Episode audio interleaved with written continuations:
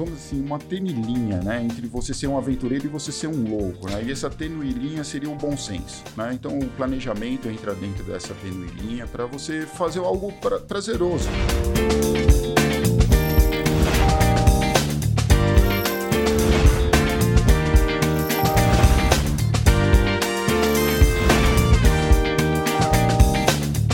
Vamos falar de aventura hoje. Eu tô com o pessoal aqui do Giramundo Aventura, um mega canal sobre aventuras que tem aí no YouTube. Inclusive, você já pode ir lá conferir e se inscrever. Hoje eu tô com o Rafael Pires, mais conhecido como Rafa, e o JB. E aí, gente, tudo bem? Tudo bom? Ótimo. E você? Tudo bem. Olha, primeiro eu queria agradecer por vocês terem aceitado o convite, vindo até aqui bater um papo bacana e me ajudar a levar um conteúdo relevante pro pessoal que acompanha aqui o canal. Obrigado. Oh, obrigado a você. A gente é. ficou muito feliz com o convite. A gente que agradece. Legal. Ô, gente, agora eu queria saber o seguinte: aventura. Como é que vocês definem uma aventura?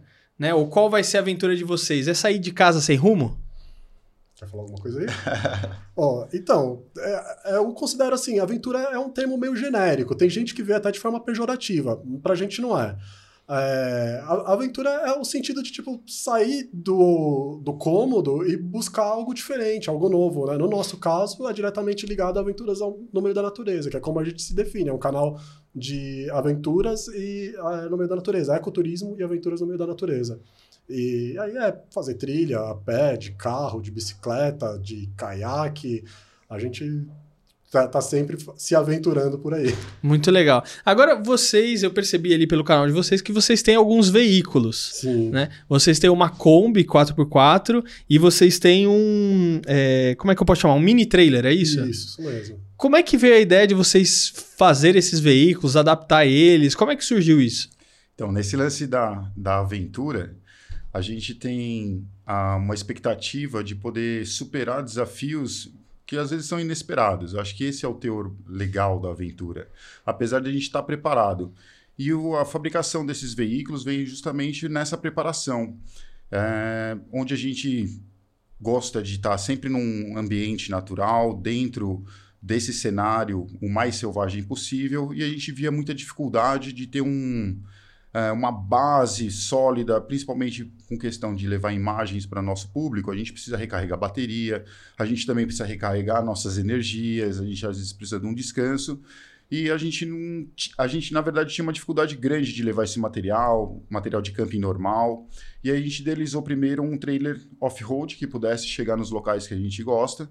É, obviamente rebocado por um carro também que passa em trilha, que também está equipado para esse tipo de coisa, e que ele pudesse levar o conforto mínimo para a gente poder passar pelo menos uma semana num local ermo, uh, oferecendo conforto e segurança, e ainda mais recurso para a gente uh, colocar o nosso equipamento em dia, baixar, fazer download e recarregar as baterias, principalmente. Cara, que legal. Então, assim, esses são veículos não para você morar dentro deles, mas é, são veículos que vocês usam. É, para ir para um ambiente onde não tem é, nada, vamos dizer assim, aqueles ambientes, meu, não tem internet, não tem água, não tem. Aqui não tem nada, a gente não vai encontrar nada. Então é um, um veículo ali para vocês sobreviverem alguns dias ali e ter um conforto básico ali para vocês, é isso? Sim, embora há, a possibilidade de se passar muito tempo neles. Exato. Existe um plano que a gente já está é, fazendo de passar a, a, em meio que morar neles mesmo. A gente pretende fazer um, um tour, qual seria a palavra? É, uma expedição uma, gigantesca. Uma, uma, grande aventura, uma, uma expedição aventura. com sem muita data de retorno, né? É, vamos sair. Então a, a concepção desses veículos é uma concepção de equipamento. Eles são é, idealizados para equipamento, mas eles proporcionam um conforto para moradia, né? No trailer a gente tem água quente aquecida por chuveiro para tomar banho, para fazer uso na pia. Temos. É, placa solar. Placa solar. Então a gente não tem problema com energia. Nossa energia tem, tendo luminosidade, né? Porque apesar de chamar solar, ela não depende só do sol, e sim da radiação. Tendo luminosidade, a gente gera energia. Exato.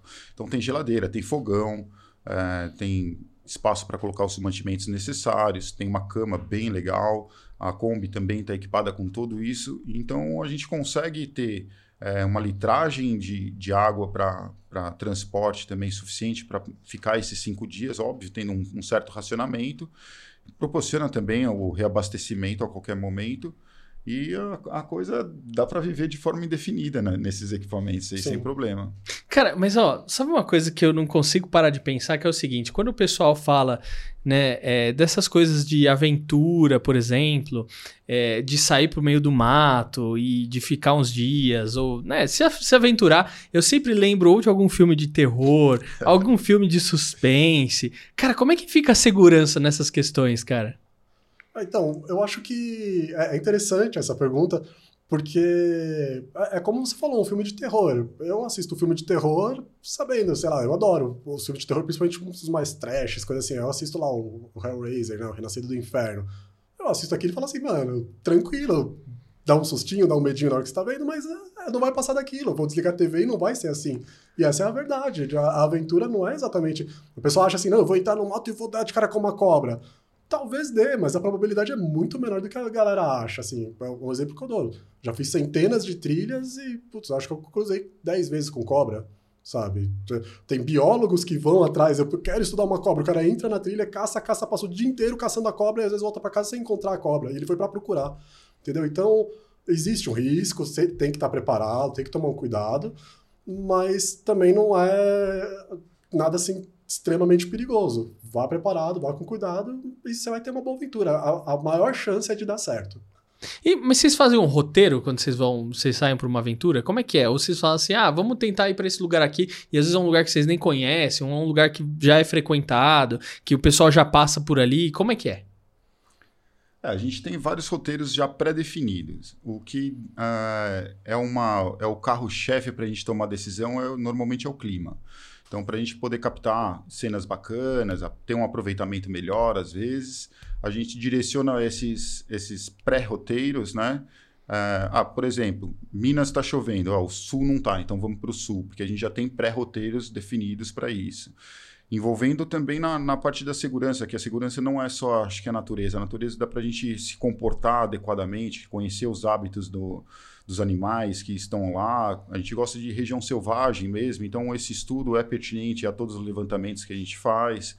E também tem a parte da segurança, vamos dizer assim, do mundo dos humanos, né? Então essa segurança também é planejada, né? Então as, as estradas que a gente procura pegar, a gente tem informação sobre elas, mesmo que sejam as mais remotas também, a uhum. gente tem fontes de apoio, ah, conhece um fazendeiro, conhece um, um clube, a gente sempre vai é, se informando. É, vários GP clubes dão apoio para a gente, outros é, viajantes também a gente consegue informação.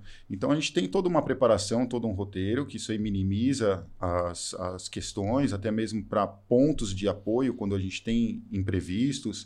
Uh, Geralmente não acontece, mas já tivemos problemas mecânicos no, nos veículos, então a gente teve que ter uma possibilidade de assistência. Então, tudo isso já estava dentro de um, de um cronograma. no máximo, a gente vai rebocar o carro por 50, 60 quilômetros e a gente vai chegar num local que vai ter um apoio legal.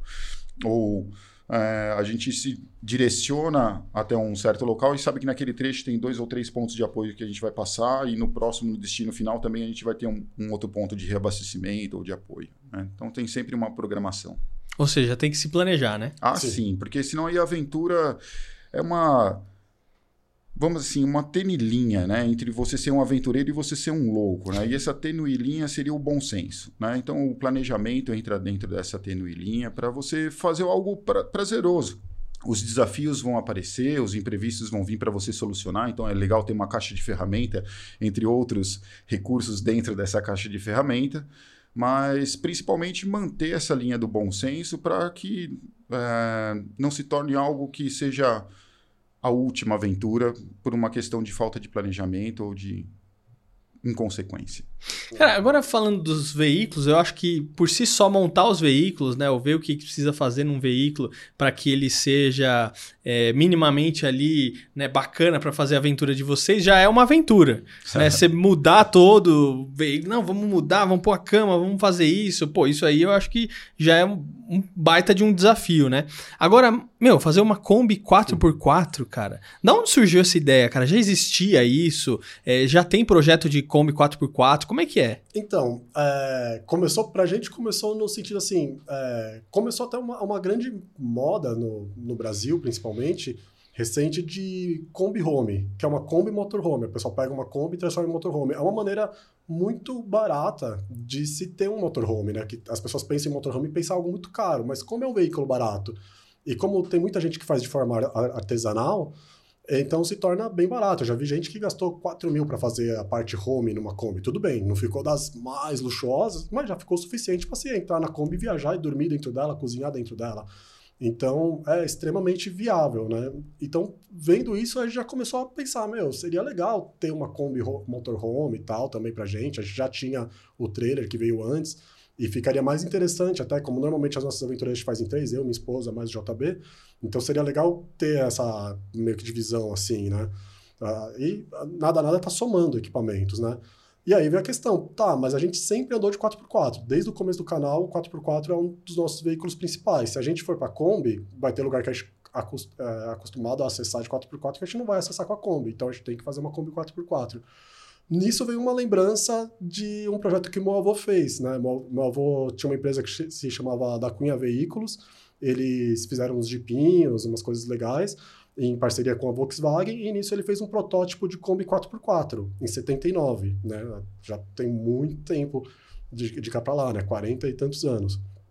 Então eu falei, meu, se meu avô fez uma Kombi 4x4 em 79, hoje, com tantos recursos que apareceram, é possível fazer algo no mínimo igual, provavelmente melhor. E aí eu achei o pessoal que topou fazer comigo, né? Infelizmente eu não tinha mais acesso aos projetos do meu avô, e, mas achei bons parceiros que me apresentaram um projeto muito legal e a gente iniciou esse projeto da Kombi 4x4. A gente tá, tem, tem até essa parte que você falou, uma aventura desenvolver isso tudo. É uma aventura e a gente vai registrando tudo, inclusive mostrando no canal. Pra que legal. poder ver. Não, a gente não ensina literalmente passo a passo a fazer, mas dá para ter uma boa noção da, da, do que, que, são as etapas. Do que, que precisa para começar, pelo menos, né? É. Agora, existem outras Kombis 4x4? Olha, até onde eu sei, não. Né? É, teve a, a, do meu avô, que foi feita em 79, tem gente até que confunde, fala, ah, a Vox fez uma Kombi nos anos 70 e tal, né? E não é, meu avô era parceiro da Vox, é, no caso ele fez por conta própria, não fez, apesar da parceria, eles eram parceiros no, no Jeepinho, que chamava JEG, é J-E-G com G mudo, não é o JEG do animal, talvez uhum. tenha alguma referência, mas a, a grafia é diferente. E isso sim era uma parceria. Ele fez o protótipo da Kombi 4x4 e ofereceu para a Vox. Na época, a Vox tinha algo em torno de três meses de fila de Kombi normal para vender. E eles falaram assim: meu, tem que mandar o projeto para a Alemanha aprovar, tem que voltar, não sei o quê. A gente já está vendendo Kombi para caramba, a gente não vai mexer com isso, não. E meu avô falou assim: então tá bom. Para meu avô era negócios, diferente para a gente que já tem um outro tipo de uso, para ele era negócio. Ele falou: então eu vou desmontar um engenheiro da, que é da Vox que acompanhou essa negociação na época, ele falou, ele colecionava Kombi, ele falou, não, um dos protótipos eu compro. Então, um protótipo foi desmontado, outro comprou, ficou com ele até o ano passado, o tempo todo com ele. Eu consegui localizar essa Kombi e essa, essa pessoa. Inclusive, a gente filmou também, tem vídeo dela no canal. E o ano passado ela foi vendida para os Estados Unidos. Então, hoje eu acredito que no Brasil a nossa seja a, a única 4x4, né? Não é a única no mundo, mas talvez no Brasil a nossa seja a única. Eu já vi gente falando, às vezes aparece alguém e fala assim: ah, não, eu já vi uma Kombi 4x4. E normalmente eu pergunto, falo, meu, legal que você viu uma outra Kombi 4x4. Me mostra uma foto, um vídeo, porque eu tenho curiosidade de saber como certas coisas foram resolvidas, porque a gente penou para resolver muita coisa para transformar uma Kombi em 4x4. E se existe outro projeto, eu gostaria muito de ver certos detalhes, como foram resolvidos para ter uma noção, né? Só que daí a conversa acaba aí. Quando eu peço as imagens, essa pessoa não, não, não me mostra imagem nenhuma, só fica na palavra dela. Talvez esteja falando a verdade, não vou chamar de mentiroso, mas infelizmente, com imagem, eu só conheço a, a, a do Giramundo e a que o meu avô fez. Que legal, que legal. Ó, tô gostando muito do bate-papo, mas quero chamar a Anne aqui com conteúdo super relevante. Anne, você vai falar sobre o que hoje? Decoração, cores, iluminação, um pouco da história aí da arquitetura? Manda aí. Música você também se atrapalha quando o assunto é iluminação? Nesse vídeo vamos descobrir como escolher o suporte certo para sua lâmpada. Os pendentes, como o próprio nome diz, são acessórios de iluminação de pendurar no teto. Eles podem ser individuais ou eles podem ser em conjunto. E eles produzem luz indireta e direta, e eles podem tornar o ambiente mais intimista se eles forem utilizados sozinhos. Normalmente eles são utilizados para demarcar um espaço ou um lugar. Lembre-se de nunca deixar eles próximos do teto, senão vai estragar o seu ambiente, a sua iluminação. As arandelas são luminárias que estão presas na parede e elas produzem uma iluminação indireta, semi-indireta. Então, elas são bem utilizadas para sinalização e quando elas são utilizadas numa residência, para comprar uma decoração, você normalmente tem que usar outros tipos de iluminação para não deixar o ambiente muito escuro. O abajur ele é utilizado para quebrar a luz. A sua utilização depende da sua criatividade. Você pode colocar num criado mudo, você pode colocar numa mesa lateral, ou você pode colocar também é, em mesa de jantar. Fica super legal essa composição. Se você colocar um, um design bem diferente. Os pedestais são luminárias que consistem em uma base e uma coluna que leva a iluminação para cima. Normalmente, os pedestais são utilizados como auxiliares na leitura, porque eles focam a iluminação para o objeto desejado. Mas eles também podem ser utilizados como destaque nos cantos das salas de iluminação se eles forem focados para cima. Os spots, eles estão super na moda agora com essa pegada da decoração industrial, mas eles são normalmente utilizados em lojas e em supermercados, né? Em cenários. Os spots podem ficar embutidos ou eles podem ficar aparentes. E eles produzem uma iluminação é, direcionada e regulável. Os lustres, mas o lustre não é a mesma coisa que o pendente? Não, normalmente o lustre ele tem mais de uma lâmpada e possui uma é, função decorativa muito forte. Então ele pode dar todo um, um tom diferente para o seu ambiente. O plafond, né, famoso, a gente usa bastante nas casas.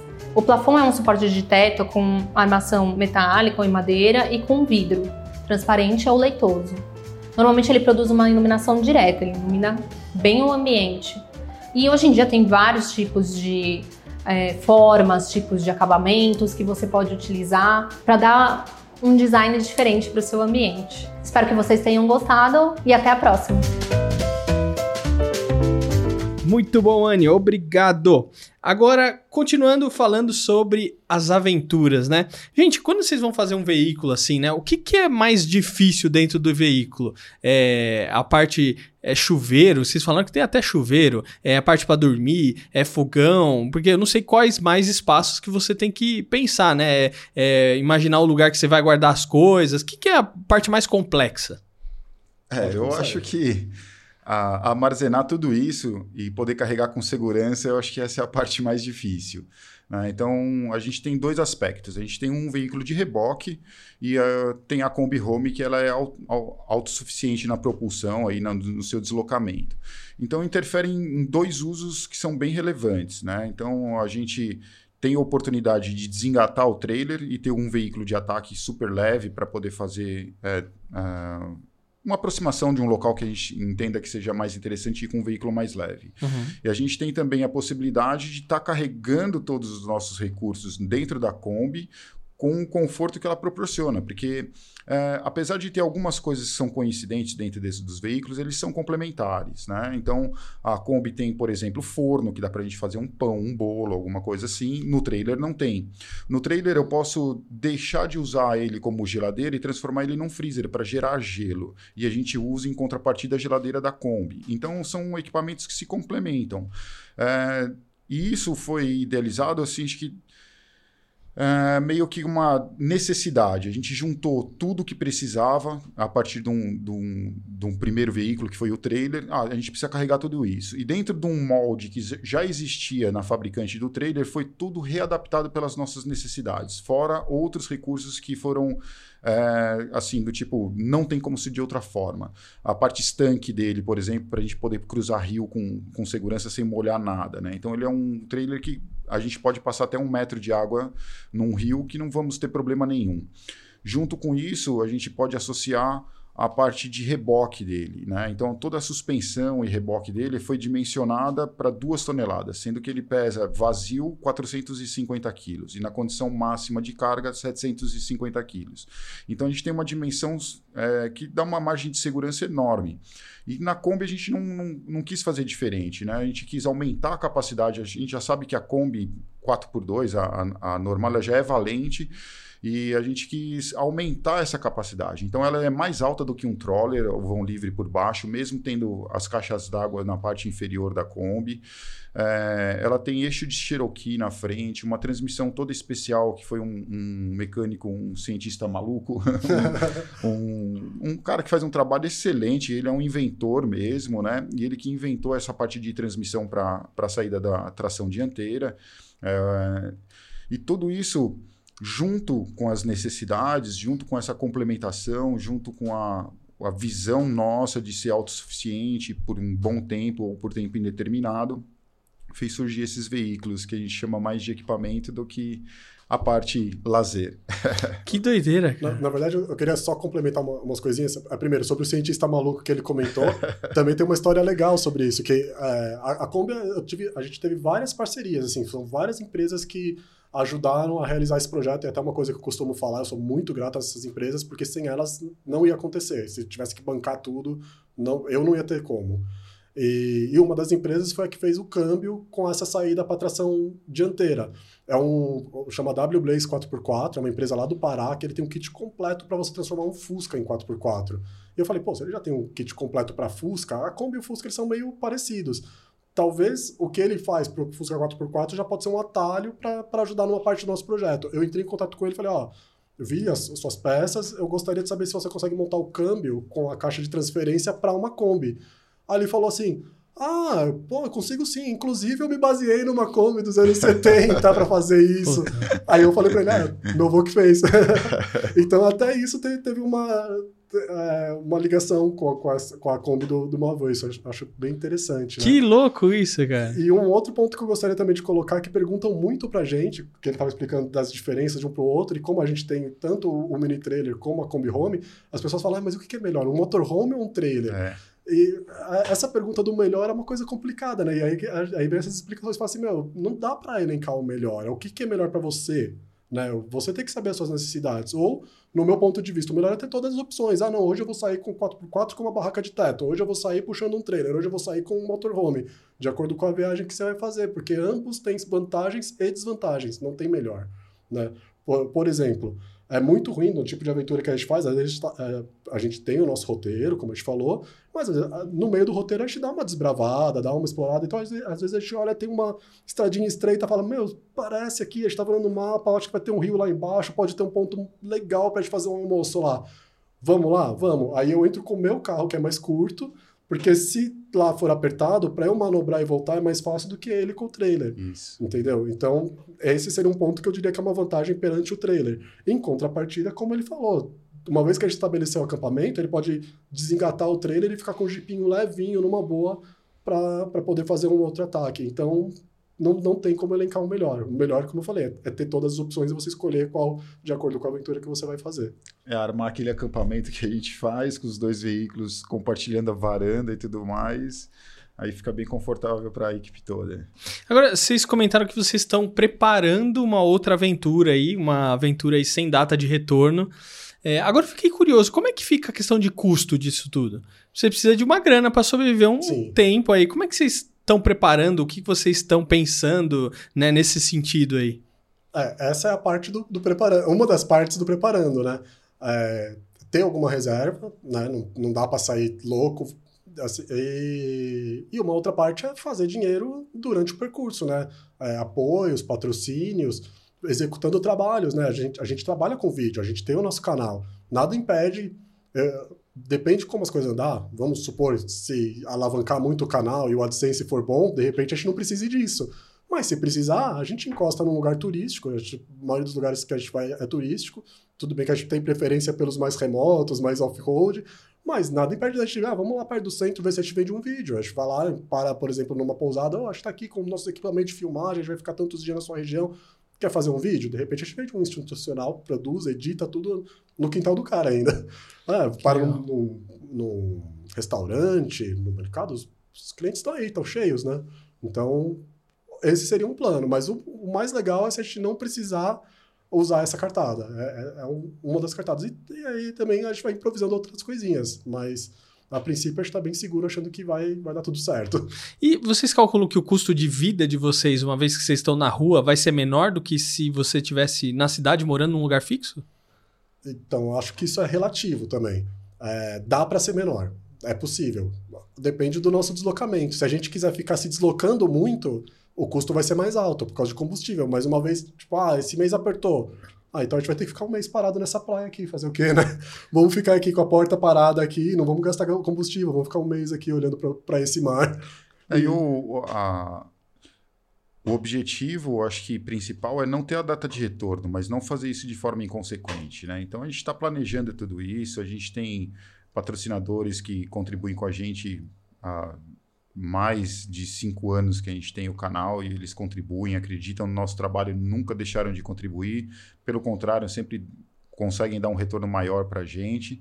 A gente começou com um patrocinador, agora já temos outros que também estão de forma constante. E a gente acredita que da forma que a gente traz toda essa, essa aventura para o nosso público, é uma via é, a encorajar essas pessoas. Né? A forma que a gente quer mostrar é colocando a realidade do jeito que acontece, toda a parte de programação, toda a parte de imprevistos, toda a parte de soluções. Né?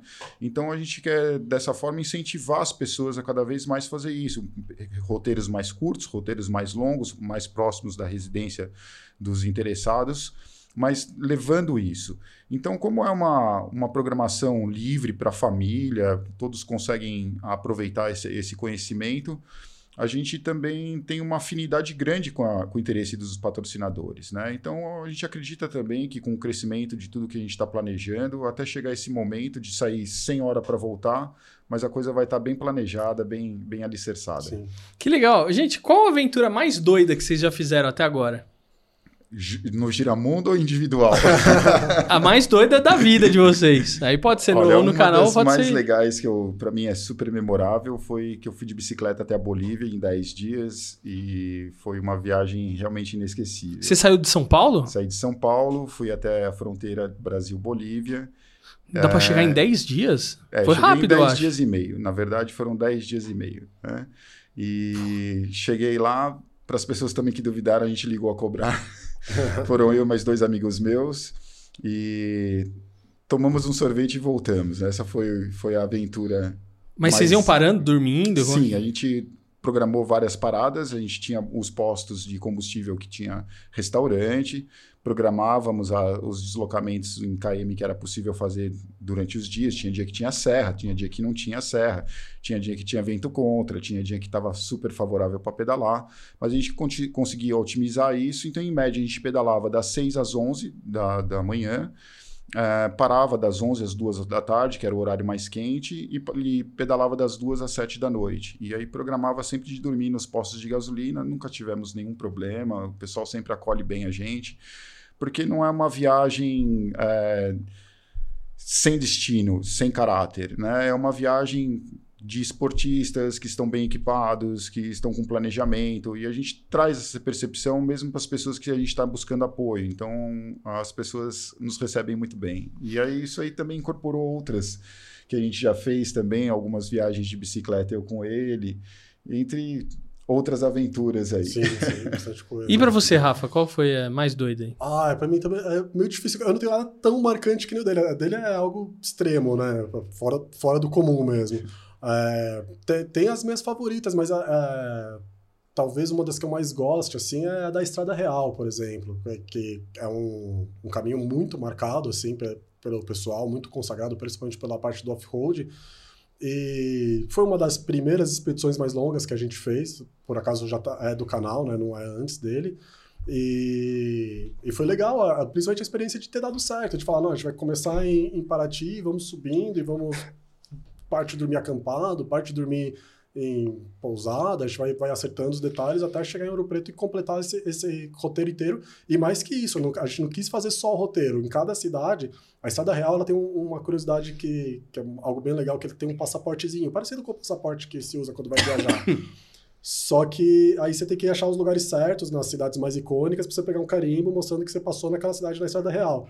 Eu tentei pegar quase sempre em secretaria de turismo, que daí eu já aproveitava para perguntar o que, que tem legal aqui, assim, de cachoeira, essas coisas. A pessoa fala, ah, tem que tal cachoeira não sei onde e tal. Então a gente terminava saindo da, da Estrada Real, visitando aquela cachoeira, depois voltava para a Estrada Real e continuava o caminho.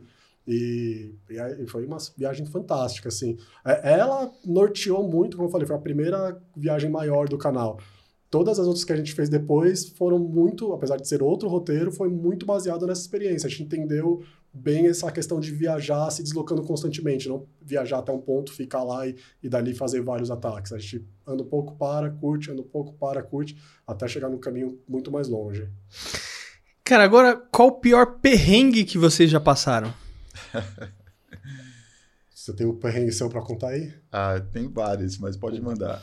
ah, é, eu colocaria o perrengue mais recente, ainda não está no canal. Eu não sei se vai chegar a entrar no canal, se eu preciso ver o, o, o material. Eu acredito que vai, porque a gente não é de omitir. Mas é que eu sempre fico, antes de editar os vídeos, sempre fica naquela dúvida, será que dá um vídeo?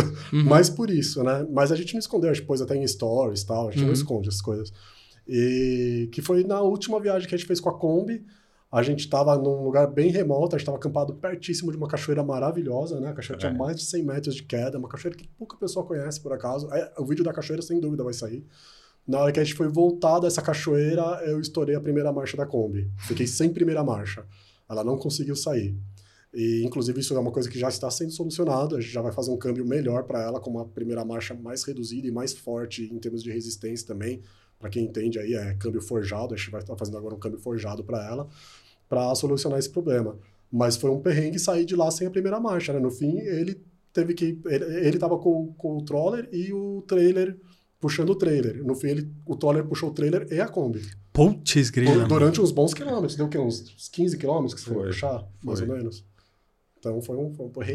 E, é recente isso. Ainda tá para sair no canal. Eu, como eu falei, acredito que vai sair tudo isso aí no canal.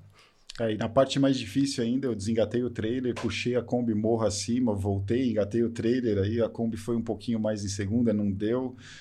Amarramos tudo conjunto e puxamos tudo até uma estrada melhor lá, né? É, isso me lembra uma coisa que eu acho bacana também de falar, porque falando em perrengue, porque aconteceu tudo isso. Claro que eu fiquei chateado de ter quebrado a Kombi, mas em momento nenhum a gente brigou e parou para chorar, sabe? Meu, as coisas acontecem. Quando você vai para uma aventura, quando você vai para uma viagem, você tem que estar preparado também para isso. Você vai sair dessa situação. Esse é o lance interessante. Você tem que estar preparado, tipo, ah, vai dar problema, mas eu vou arrumar uma forma de sair dessa, desse problema. Se, se der problema, né? Não é que vai dar problema. Tanto que a gente, como a gente tem muito cuidado, né? A gente tem é, apoio de, de oficinas, né? Então, nossos carros são sempre muito bem cuidados. É muito raro desse tipo de problema. Deu esse problema com a Kombi porque a Kombi ainda é um projeto, está em andamento, a gente está fazendo ajustes, por isso que eu, que eu considero que aconteceu. Mas é raro acontecer, mas quando acontece, você tem que estar tá preparado para levar isso numa boa, porque não adianta. Se você sentar para chorar, você vai estar tá perdendo tempo. Às vezes é melhor, em vez de você sentar para chorar, você caminhar uns quilômetros para frente para buscar ajuda. É, o perrengue faz parte da aventura, né? A solução dele que torna a aventura às vezes mais interessante e as melhores histórias. Exatamente. Então, assim, perrengue eu tenho assim uma coleção deles, porque eu gosto desse tipo de aventura desde criança. Mas eu acho que assim um dos maiores perrengues assim que para mim é memorável e eu tenho uma acho uma memória muscular celular é acompanhar o Rafa quando ele vai fazer as, as, os trail runs dele que eu tenho que acompanhar filmando.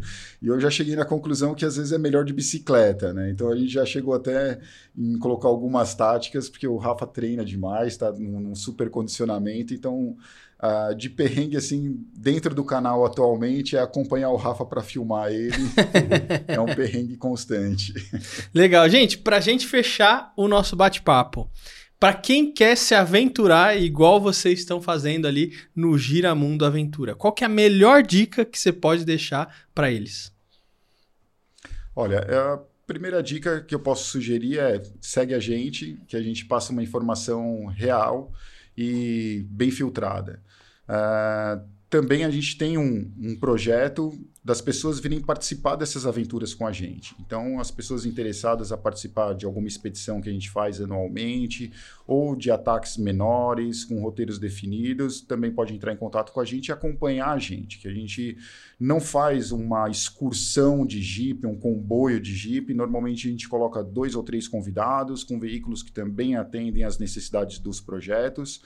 E eu acho que é assim, eu acho que a melhor dica que eu posso dar, não existe um manual, não existe uma escola, mas é se aproximar de pessoas que saibam mais do que você e que tenham uma informação é, realista, precisa e testada. Muito ah, bom. Eu acho que o importante, assim, hoje em dia, ainda mais com a internet, o YouTube, é muito fácil você conseguir muita informação. Então, tenta filtrar bem a informação, tenta conseguir de várias, várias fontes diferentes para ter certeza que a informação é boa, porque tem muita gente que, que fala besteira por aí também, né? E vai preparado. Também outra coisa que eu falo, não, não, negligencia, sabe? Porque tem gente que fala assim, não, pô, trilha eu faço de chinelo. Dá pra fazer. Eu mesmo, tem vídeo no canal que eu tô fazendo trilha de chinelo. Aí eu poderia falar, ah, mas é porque eu já fiz centenas de trilha. Tá, tem vídeo no canal que eu caio na trilha de chinelo. E eu caio de cara no chão, não é? é. Chegando na cachoeira, tô chegando lá e pá, de cara no chão, porque eu tô de chinelo.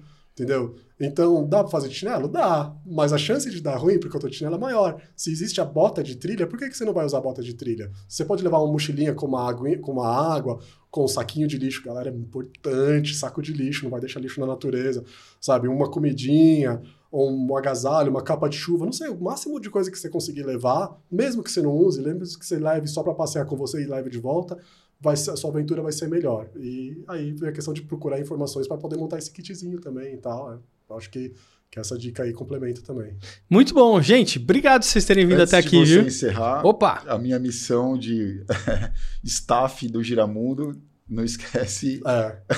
Do presente aqui, ó. Ah. O Rafa, uma lembrança para você. O Rafa. Ele, é, ele é perito em esquecer lembranças. A gente viajou uma vez quase 1.500 quilômetros para levar uma lembrança e ele estava esquecendo de entregar a lembrança. E eu percebi que ele falou que ia entregar logo no começo da entrevista, ele já se perdeu e estava esquecendo. Ah. Não, eu tava, dessa vez eu estava lembrado. Mas é bom. é muito bom me lembrar, obrigado. Isso aconteceu mesmo. É, bom, primeiro é um adesivinho, coisa básica. Olha, fantástico. Né? Olha aí, gente, que legal. Super bacana, obrigado. Né? Isso aqui é uma novidade, a gente começou a vender.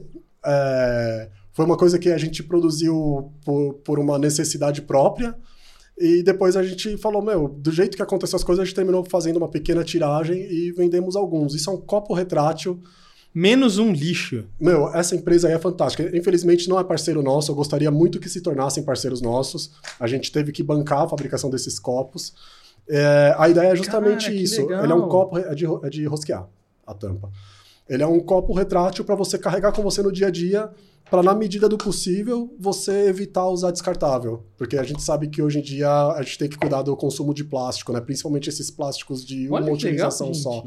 É, essa empresa Menos Um Lixo, eles já fizeram tudo um trabalho que eu gostaria de fazer, de pesquisar o melhor plástico que dá o menor impacto no ambiente, que caso tenha que ser reciclável, reciclado ele vai Olha, ser reciclado.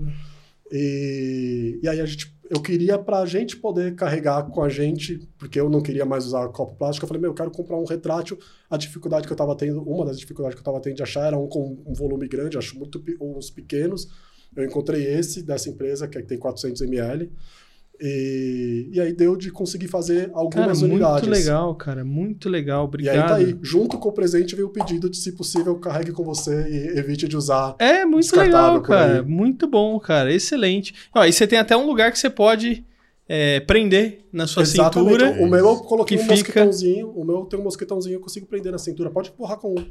Diz eles que Aê. eles abriram e fecharam isso 5 mil vezes para testar e que não rasga. Olha! E ela fecha de qualquer jeito lá. Fantástico, gente. Adorei o presente, mas adorei mais ainda do que o presente a presença de vocês aqui no canal. Ah, muito obrigado. Obrigado, muito desejo prazer. muito sucesso lá no canal de vocês. É. E ó, não esquece de se inscrever lá também, viu? É, a gente é arroba Giramundo Aventura em todas as redes. Qualquer coisa que não seja arroba Giramundo Aventura é cópia, que tá rolando umas cópias por aí, viu? e já tá rolando. Já tá rolando cópia já. Já, mas a gente é Giramundo Aventura.